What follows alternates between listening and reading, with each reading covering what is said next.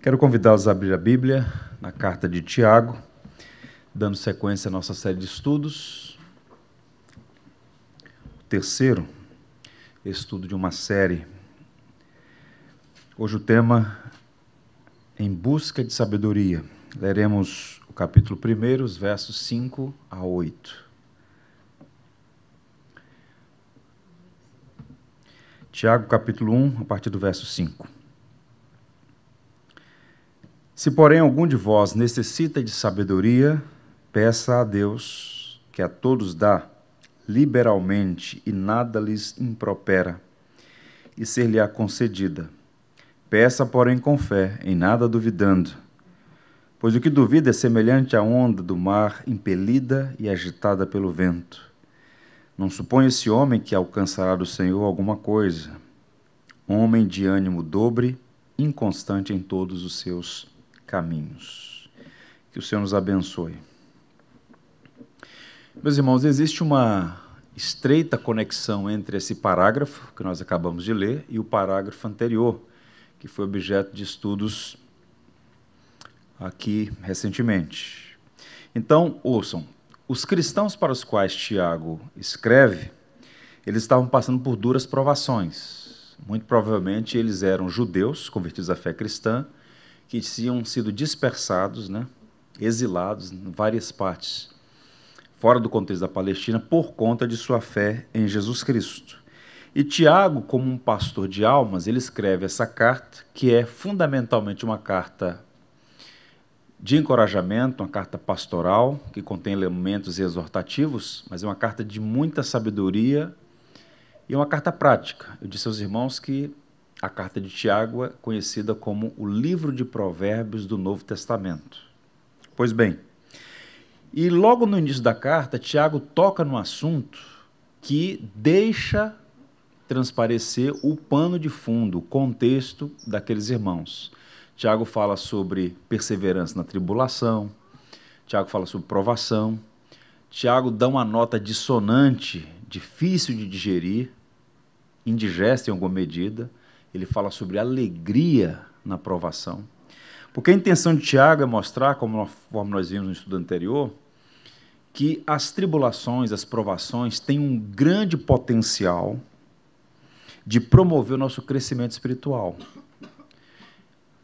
O problema básico daqueles cristãos é que eles não tinham maturidade. E quando as provações, as dificuldades surgiram, muitos deles estremeceram.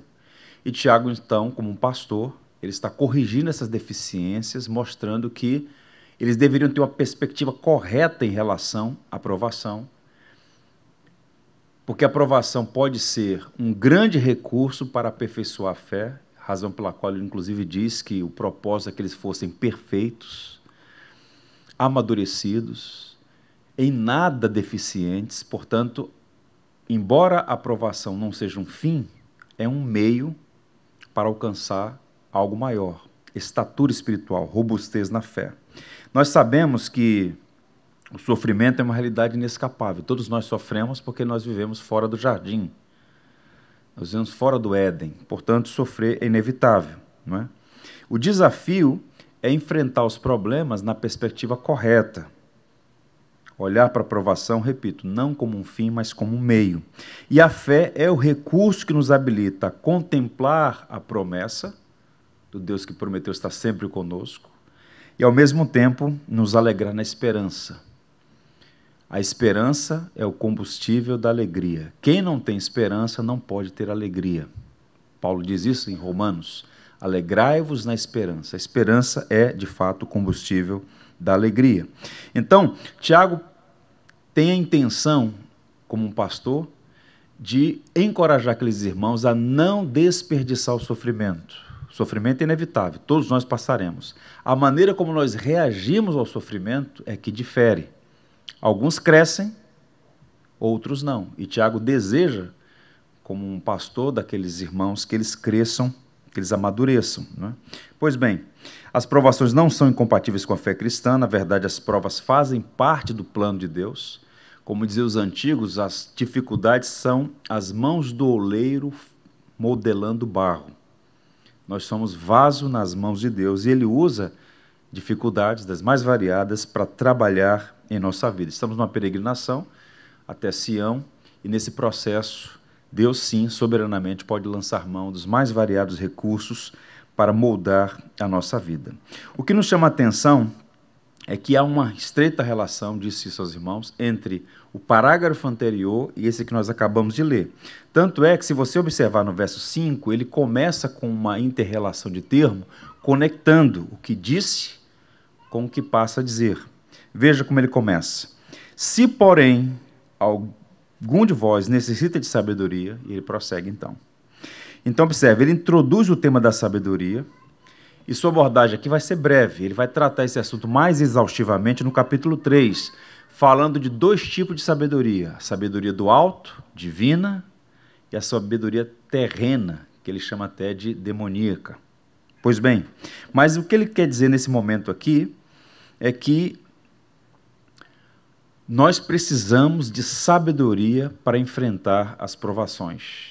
E é sobre isso que eu quero conversar com os irmãos, pensar nessa busca da sabedoria. A sabedoria era a forma de conhecimento mais apreciada pelos judeus.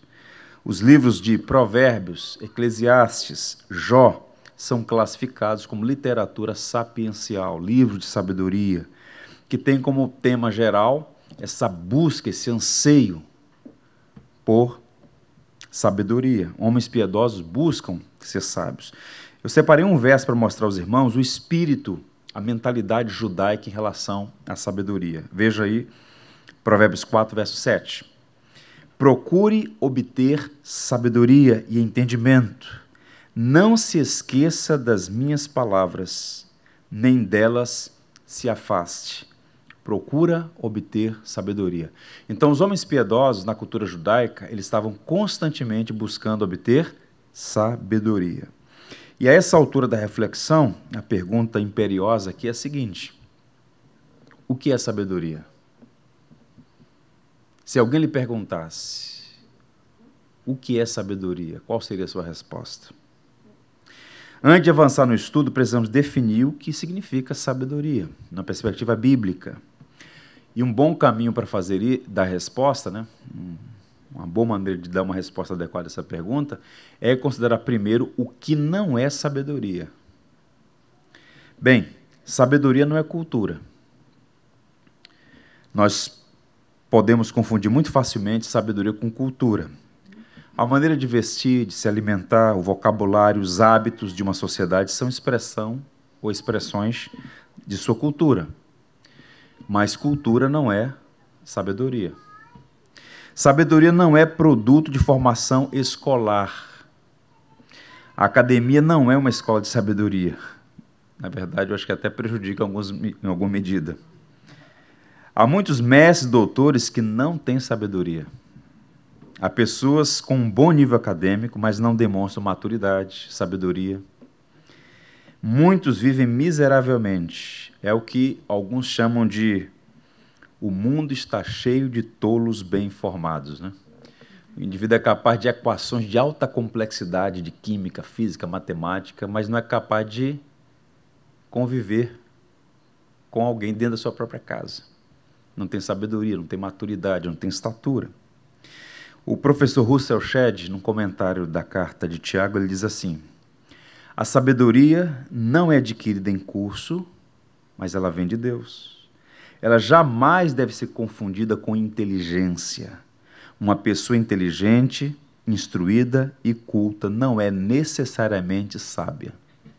Não é verdade? Eu conheço alguns que têm uma mente prodigiosa, mas uma vida miserável. Não tem sabedoria. Entre os gregos se desenvolveu o tipo de pensamento que nós chamamos de filosofia. Filosofia, por definição, é amor a sabedoria. Esse amor pela sabedoria estava relacionado à busca pela verdade. Em alguns sentidos gregos antigos, né, os filósofos pré-socráticos, os grandes gigantes, os notáveis como Sócrates, Platão, Aristóteles, os nomes mais conhecidos, eles tinham alguma medida aquilo que é chamado de filosofia moral. Mas o pensamento grego era especulativo, abstração pura. E eles buscavam sempre dar respostas a uma série de perguntas, do tipo: de onde surgiu o universo? De que se constitui o mundo? Qual a relação entre o real, o mundo real e as ideias? Muita especulação e abstração. Tiago não está nem um pouco interessado nessas questões metafísicas, de alta complexidade, especulativa. Tiago tem uma perspectiva diferente. Ele é um judeu escrevendo a partir de uma perspectiva judaica, que era absolutamente prático. E um professor chamado Douglas Moore, ele diz assim: Tiago não mostra interesse nessas especulações metafísicas. Sua percepção da sabedoria permanece firmemente na tradição prática de Provérbios, sabedoria de Salomão e Eclesiástico. Qual o ponto aqui? Quando Deus escolheu o povo judeu, o povo da aliança, Deus chamou os judeus, os hebreus, para conhecê-lo, para servi-lo. E Deus se revelou ao seu povo. Não foram eles que descobriram quem Deus é, raciocinando, pensando, divagando, numa tertúlia entre os sábios, não. Nós só conhecemos a Deus porque Deus se revelou a nós, essa revelação especial por meio da Sua palavra. E os hebreus, nessa teologia prática, nessa filosofia moral prática, eles não estavam perguntando quem criou o mundo, qual a relação entre as ideias e a vida. Não, eles já sabiam, Deus criou todas as coisas. Há um propósito, há um sentido, e eu preciso discernir os propósitos de Deus e viver de acordo com a sua vontade. E isso teve sérias implicações éticas para eles. Então eles já tinham as respostas, não porque fosse mais inteligente do que os gregos, mas porque foram alvos dessa graça especial.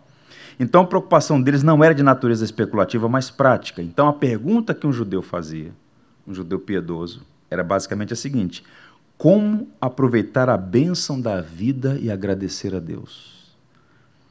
Como discernir e obedecer à vontade de Deus. Então, todo o livro de Provérbios, o livro de Jó, o livro de Eclesiastes, ele trata essas questões práticas. Como viver de acordo com os propósitos de Deus. O termo hebraico para filosofia é rokemá, uma palavra riquíssima. Rokemá. Não era propriamente uma filosofia comparada à sofia dos gregos, era uma preocupação legítima de viver corretamente. Roquemar tem uma função prática, funcional, não é abstração nem teórica. Roquemar é a sabedoria prática ensinada no livro de Provérbios. Então, o livro de Provérbios, repito, Tiago é o livro de Provérbios do Novo Testamento, está preocupado com isso, questão prática, experimental. Para citar aqui um gigante batista do Sul, B.A. Carroll, ele comenta o livro de Tiago. O Bletz vai ficar contente com B.A. Carroll. Tiago usa a palavra para indicar a sabedoria prática que supera o conhecimento intelectual, porque não somente sabe a verdade, mas age de acordo. O homem sábio, ou melhor, o homem mais sábio não é aquele que sabe. A sabedoria é a aplicação à vida do que se conhece. Então não é simplesmente entendimento, é aplicação, é prática, é vida, é vivência, experiência. Então, com esse pano de fundo, Tiago, com essa mentalidade de um teólogo prático, de um judeu buscando discernir e viver de acordo com a vontade de Deus, é a partir disso então que ele vai falar sobre sabedoria para os crentes imaturos para os quais escreve, que precisavam de sabedoria para enfrentar os problemas da vida, problemas reais. Eu vou mostrar para vocês um verso que sintetiza esse desejo, esse anseio do devoto judeu em relação à sabedoria. O único salmo escrito por Moisés, o Salmo 90, especificamente o verso 12. Está aqui o Espírito. Ensina-nos a contar os nossos dias para que alcancemos coração sábio. Em outras palavras, a ideia aqui é: ensina-me a viver de maneira sábia. Contar os dias aqui não é contar aritmeticamente. Um, dois, três, quatro, cinco. Contar os dias aqui é o seguinte: Ajuda-me a viver bem. E viver bem é viver de modo sábio. Viver de modo sábio é discernir e fazer a vontade de Deus. Dito isso, eu queria destacar três pontos importantes, três verdades sobre a sabedoria. A primeira delas é que a sabedoria é uma necessidade essencial. Você não precisa de oxigênio? Você não precisa do coração bombeando aí sangue no seu organismo. Oxigênio, sangue, são essenciais para o nosso corpo. Sabedoria é algo essencial para a nossa vida espiritual. É por isso que ele diz: se porém algum de vós necessita de sabedoria, e pensando bem nesse verso, o verso 5, como o Tiago começa, eu diria que nós estamos diante de uma frase sutilmente irônica. Tiago está usando aqui um recurso que a gente pode chamar assim de gentileza e caridade. Se algum de vocês tem falta, ora, todos nós temos falta de sabedoria. É como se Tiago tivesse a intenção de dizer o seguinte: sei que você não vai admitir, mas você necessita de sabedoria. Então ele, para ser mais gentil, diz assim: se alguém tiver falta de sabedoria, para não chegar e dizer assim, você que não tem sabedoria, ele usa uma linguagem mais caridosa. Não é fácil dizer a verdade, sobretudo quando ela é confrontadora. Essa é uma tarefa difícil para o pastor, e Tiago está tendo essa dificuldade com aqueles irmãos. É difícil, era difícil eles reconhecerem, mas o problema central era imaturidade e falta de sabedoria. E Tiago discerniu isso, e por isso, diferente de outras cartas, ele se apresenta Tiago, servo de Deus e do Senhor Jesus Cristo, e não faz nenhum elogio, nenhuma saudação, e vai direto ao ponto. Vai falar sobre provação e conecta essa questão das provações com a falta de sabedoria. Então, no verso 4, ele afirma que o propósito das provações é que o cristão seja perfeito e em nada deficiente. De forma indireta, ele está conectando a falta de sabedoria com a deficiência. Sabe por que vocês são imaturos e deficientes?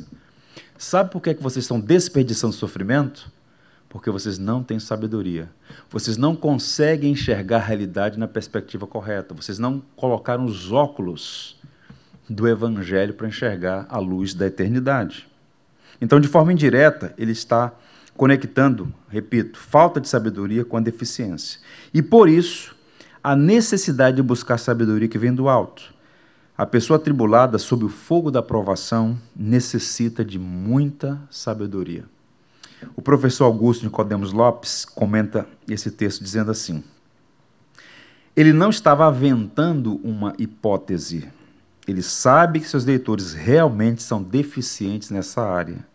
Falta-lhes sabedoria para enfrentar as tribulações e Tiago se propõe agora a orientá-los quanto ao modo de suprir essa falta. Então, repito, Tiago está dando aqui uma, uma palavra assim mais amena, mas ele sabia, no fundo, que aquela igreja, aqueles irmãos não tinham sabedoria. E Tiago está buscando mostrar a eles a necessidade essencial de ter sabedoria. E curioso notar que Tiago é um exemplo, não apenas verbalizando isso, mas um modelo de sabedoria.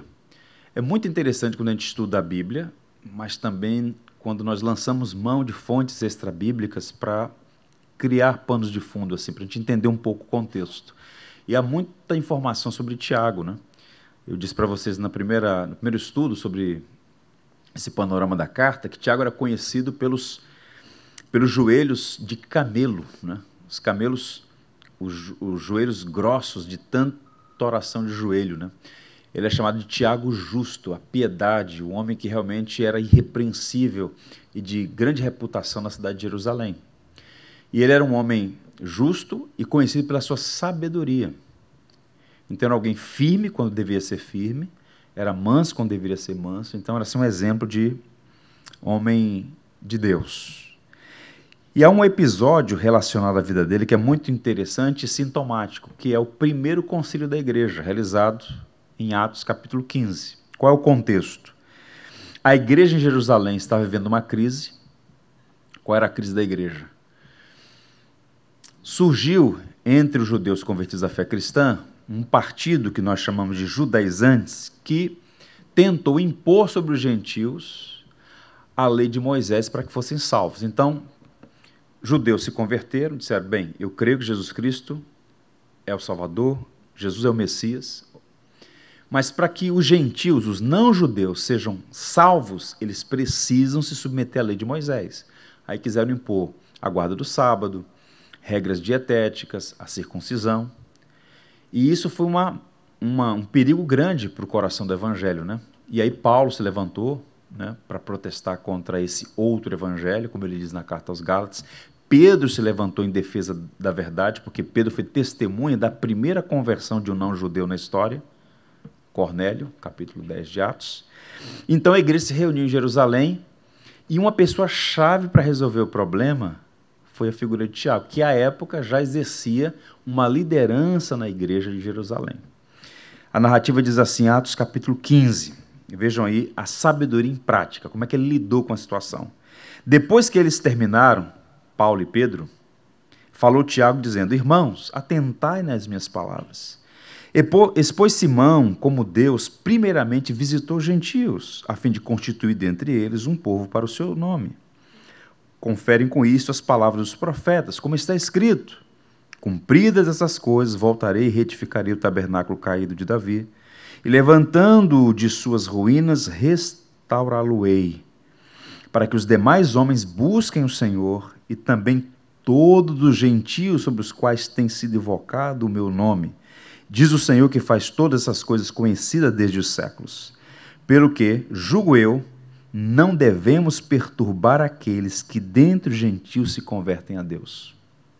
Então a igreja entendeu que Deus estava salvando os gentios e que aquele partido que estava levantando essa tese de submeter os gentios à lei de Moisés não fazia nenhum sentido. E Tiago então mostra aqui sabedoria prática. Então era alguém que estava falando sobre sabedoria, mas era uma prova viva de como se vive adequadamente com sabedoria. Então ele mostra por palavras e por exemplo o caminho para corrigir imaturidade. Então a sabedoria, meus irmãos, faz a diferença na aprovação, na resolução de conflitos. Vejam, os irmãos, quantos problemas em casa, no trabalho, na igreja, por falta de sabedoria.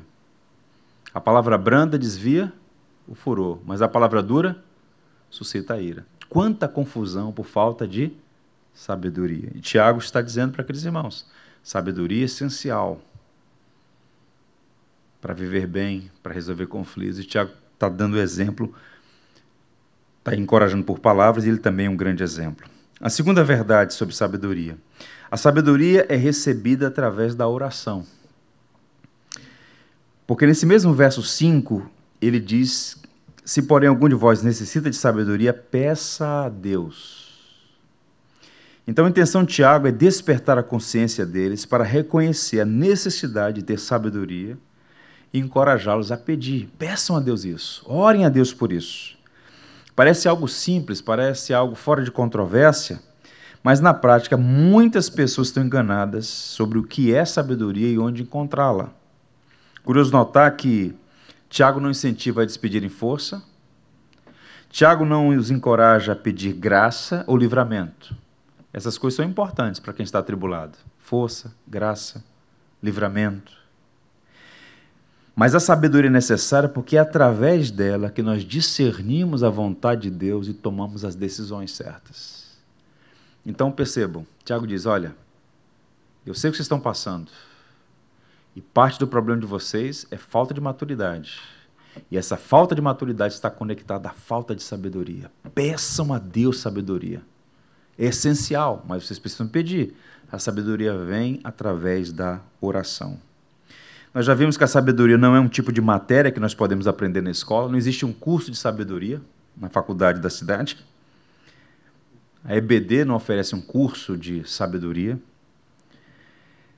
Nós não estamos falando de conhecimento intelectual, teórico. Sabedoria bíblica é o uso prático do conhecimento de Deus, que tem a ver com experiência, com relacionamento. Sabedoria ajuda a entender como usar essas circunstâncias para o nosso bem e para a glória de Deus. Mais um versículo de Provérbios.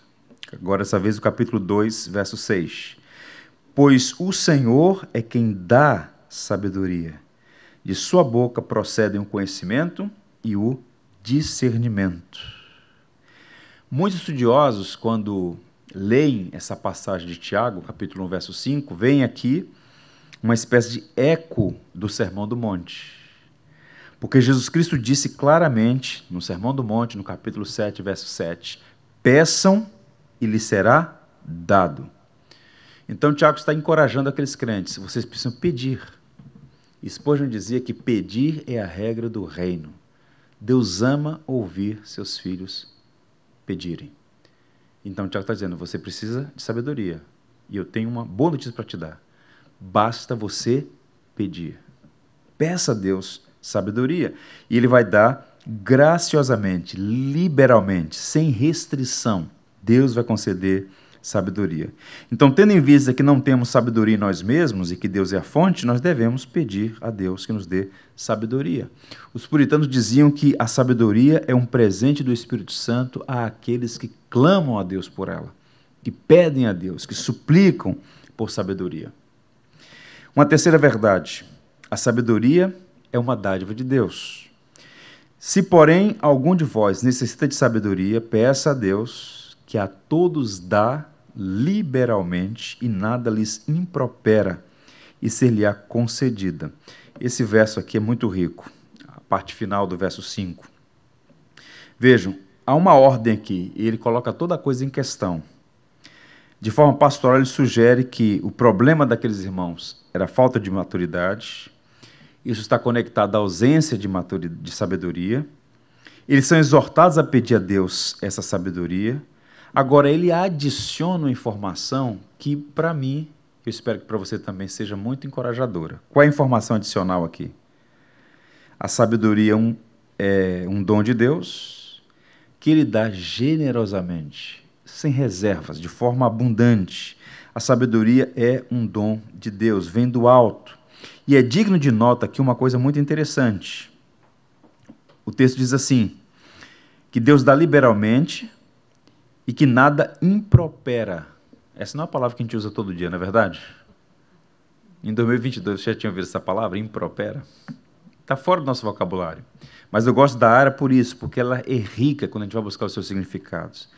E a tradução aqui, ela é fiel ao texto original, porque a ideia é a seguinte: Deus não censura a nossa fraqueza nem afronta o piedoso que pede por sabedoria. Deus olha e percebe que nós não somos sábios. Por natureza, nós estamos, nós estamos ligados à estutícia, à tolice. Então, quando Tiago diz que pode pedir que ele vai te dar liberalmente, generosamente e mais, ele não impropera. Ele não vai censurar ou afrontar você simplesmente por ser infantil. Muito pelo contrário, ele deseja que você seja maduro, ele deseja que você seja conformado à imagem de Cristo. Então, Deus que não impropera, que não censura. Vejam, Tiago está apelando ao próprio caráter de Deus para nos encorajar, encorajar aqueles irmãos e a nós hoje, certamente, a buscar a sabedoria. Agora, os versos 6 a 8, a chapa esquenta. Porque ele vai fazer agora uma exortação muito dura. Vejam aí os versos. Peça, porém, com fé, em nada duvidando, pois o que duvida é semelhante à onda do mar, impelida e agitada pelo vento. Não supõe esse homem que alcançará do Senhor alguma coisa, homem de ânimo dobre, inconstante em todos os seus caminhos. Percebam a sequência. Vocês não têm maturidade, vocês não têm sabedoria. Entenda uma coisa: Sabedoria é essencial. Você não pode comprar na farmácia, não pode adquirir na faculdade. Qual é a fonte? Onde encontrar sabedoria? Em Deus. Sabedoria vem do alto. E tem uma boa notícia para te dar. Deus dá generosamente, abundantemente. Ele não censura o fraco. Quando ele vê alguém clamando com sinceridade, ele dá sabedoria, sem medida. Agora, tem uma exortação para vocês. Quem pedir a Deus sabedoria, não peça duvidando, porque não vai receber se houver dúvida. Então, o oposto de ter fé é duvidar. Mas eu preciso esclarecer uma coisa aqui aos irmãos, porque há um detalhe muito sutil aqui. E esse é um tema complexo. Mas eu queria sua atenção para tratá-lo. Há uma sutil diferença entre dúvida e incredulidade. A incredulidade é um pecado gravíssimo. Boa parte dos israelitas não entrou na terra prometida por conta da incredulidade. É um pecado grave. Agora, qual é a diferença entre incredulidade e dúvida? A incredulidade é a ausência da fé. A dúvida é a fraqueza dela. Só pode duvidar quem tem fé. Esse é o paradoxo. O incrédulo não pode duvidar, porque o incrédulo não tem fé. A dúvida é uma fraqueza da fé. Agora, o que, ele está dizendo aqui? Abraão é chamado de pai da fé, concordam? A Bíblia diz que Abraão era um homem de fé, mas quando a gente olha para a Bíblia, a gente percebe que Abraão chegou em alguns momentos a duvidar. Eu vou falar mais à frente sobre o caso de Abraão. João Batista, um dos santos de Deus, quando ele estava na prisão de Maquera, ele enviou dois discípulos até Jesus e mandou perguntar: Você é mesmo o Messias ou a gente deve esperar outro? João teve dúvidas. Então percebam, mesmo os mais santos homens na história estavam sujeitos à dúvida e muitos deles duvidaram. A dúvida reprovada por Tiago é uma falta grave, um tipo forte de dúvida que o leva a viver de forma inconsistente em relação a Deus. Gênesis 17, por exemplo, capítulo 17, versos 15 e 18, Abraão duvidou da promessa, chegando a rir quando Deus lhe disse que lhe daria um filho. Mas, ao mesmo tempo, Paulo escreve na carta aos Romanos que Abraão não duvidou nem foi incrédulo em relação à promessa. E quando a gente lê o relato de Gênesis 17 e de Romanos 4, parece uma contradição. Abraão duvidou ou creu? Ele creu e duvidou. Abraão demonstrou uma fé consistente ao longo de toda a sua jornada. Tiago não está dizendo que as orações nunca são respondidas quando existe algum grau de dúvida. Se fosse assim, você nunca seria ouvido. Em algum momento, o cristão poderá manifestar algum nível de dúvida, pois a nossa natureza é humana e frágil. Um autor muito competente, um biblicista do Novo Testamento, ele diz assim: A fé de Abraão não foi sempre infalível e forte. Ele teve seus momentos de dúvida e desespero. Ainda assim, Abraão recebeu a promessa de Deus e Deus o abençoou. Isso é muito confortador para mim. Porque geralmente que nós pensamos na figura do homem de Deus, dos símbolos do Antigo Testamento, do Novo Testamento, da história da igreja, a gente sempre pensa em pessoas impecáveis, infalíveis, mas todos eles tinham os pés de barro.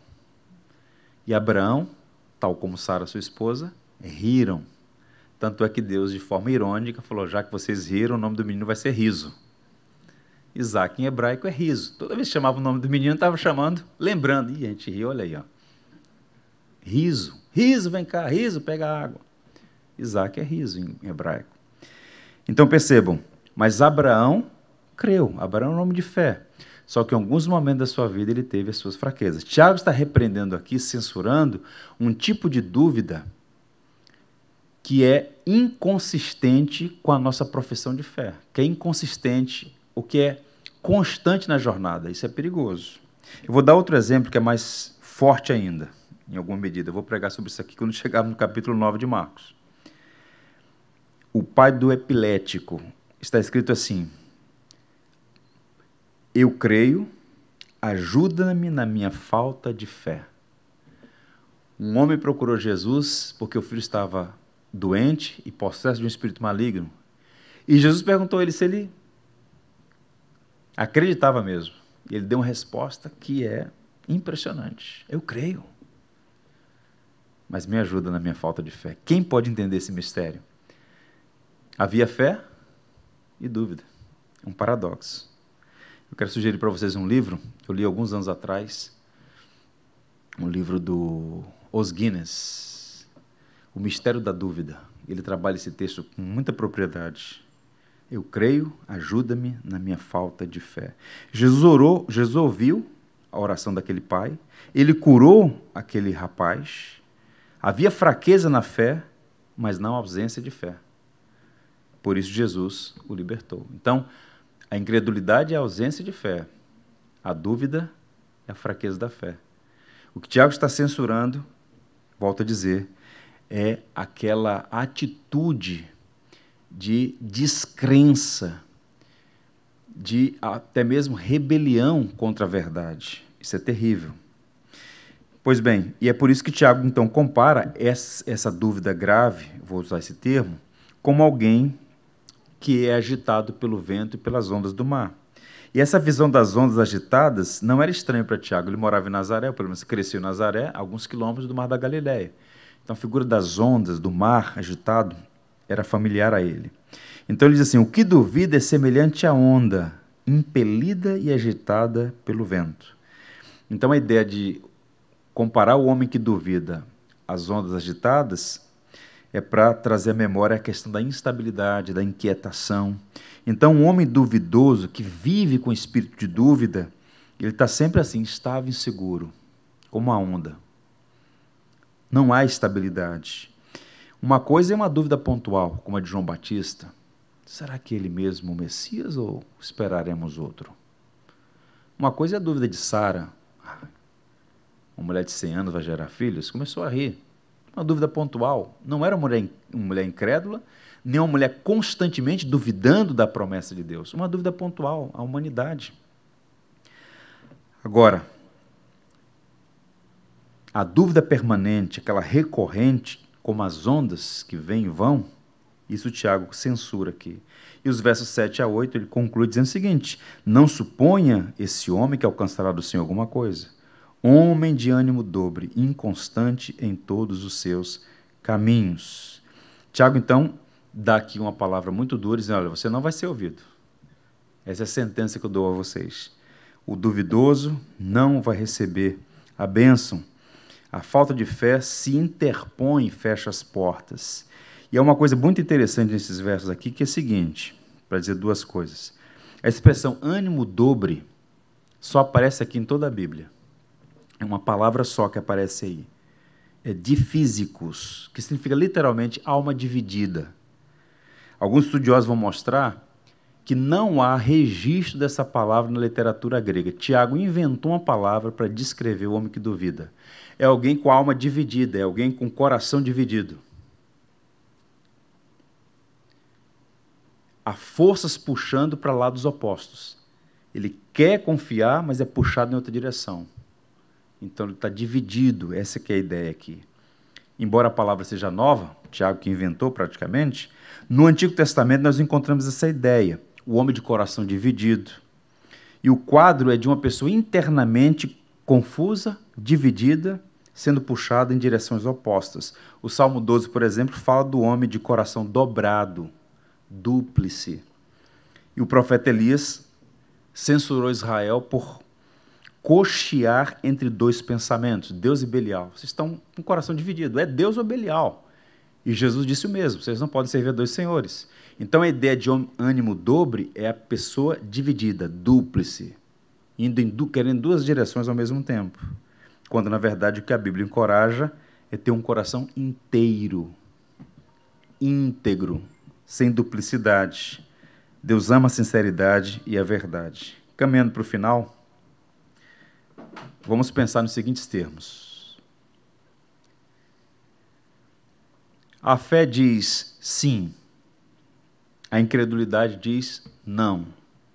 A dúvida diz sim em um instante e não no outro. Então, de um lado você tem a fé dizendo sim a Deus, a incredulidade dizendo não, e a dúvida, ela pode fazer esse movimento pendular. Eu creio, ajuda-me na falta de fé. Essa coisa da instabilidade por vezes.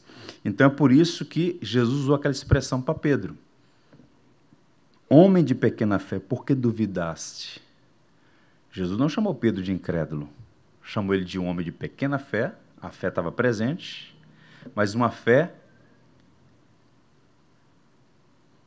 abatida pela dúvida.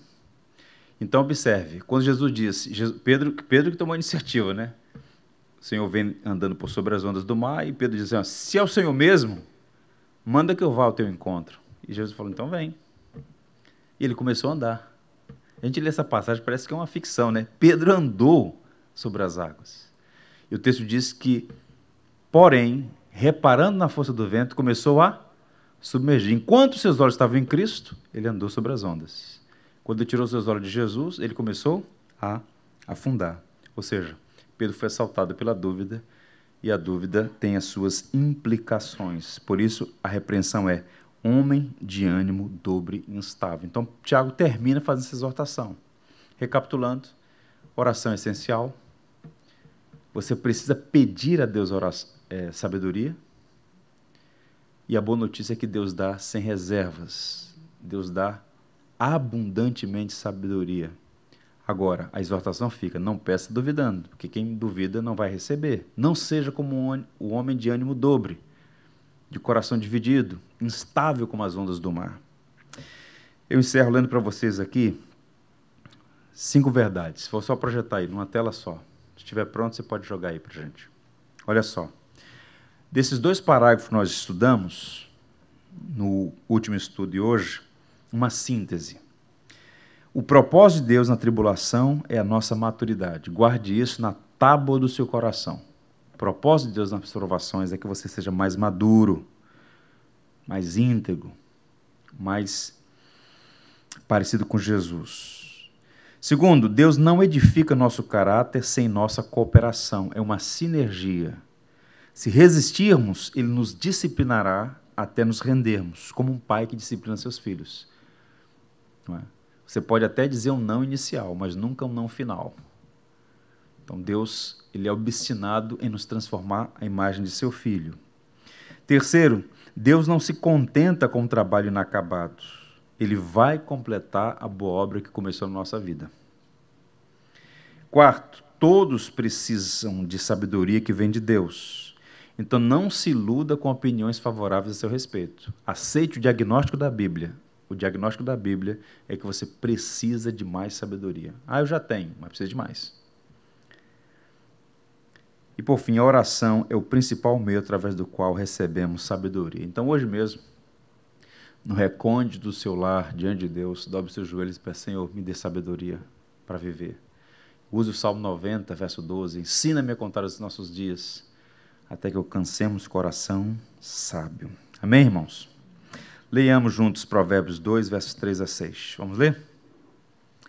Se clamar por entendimento e por discernimento gritar bem alto, se procurar a sabedoria como se procura a prata, e buscá-la como quem busca um tesouro escondido, então você entenderá o que é temer o Senhor e achará o conhecimento de Deus, pois o Senhor é quem dá sabedoria e de sua boca procedem o conhecimento e o discernimento. Amém. Senhor Deus, nós te louvamos por Sua palavra, tão rica, tão instrutiva. Tempo precioso estarmos juntos aqui em plena liberdade, com a Tua palavra aberta, recebendo uma porção desse ensino que nos edifica e nutre a nossa fé. O Senhor sabe que nós todos Estamos sujeitos a passar por adversidades e muitas vezes nos encontramos em vales, provações, tribulações das mais variadas. Ó Senhor, não permita que nenhum aqui seja encontrado desperdiçando o sofrimento, mas que essas dificuldades sejam instrumentos em tuas mãos para moldar o nosso caráter à imagem de Jesus. Para tanto, dá a nós todos sabedoria, sabedoria que vem do alto, para olhar para a realidade na perspectiva correta tua palavra nos ensina que o Senhor dá sabedoria aos que pedem, e nós clamamos pela sabedoria que vem dos céus. Que essa sabedoria faça diferença em nossa vida. O Senhor sabe que nós cremos, mas muitas vezes nosso coração é assaltado por dúvidas. Ajuda-nos em nossas fraquezas e que nós possamos manter os nossos olhos em Jesus Cristo. Ele nosso Salvador é quem nos sustenta nos vales pelos quais passamos. Portanto, a Ele a honra, a glória e o louvor. Oramos assim. Amém. Deus abençoe, irmãos. Tudo que tens feito, por tudo que vais fazer, por tuas promessas e tudo que és Quero te agradecer com todo o meu ser. Te agradeço, meu Senhor.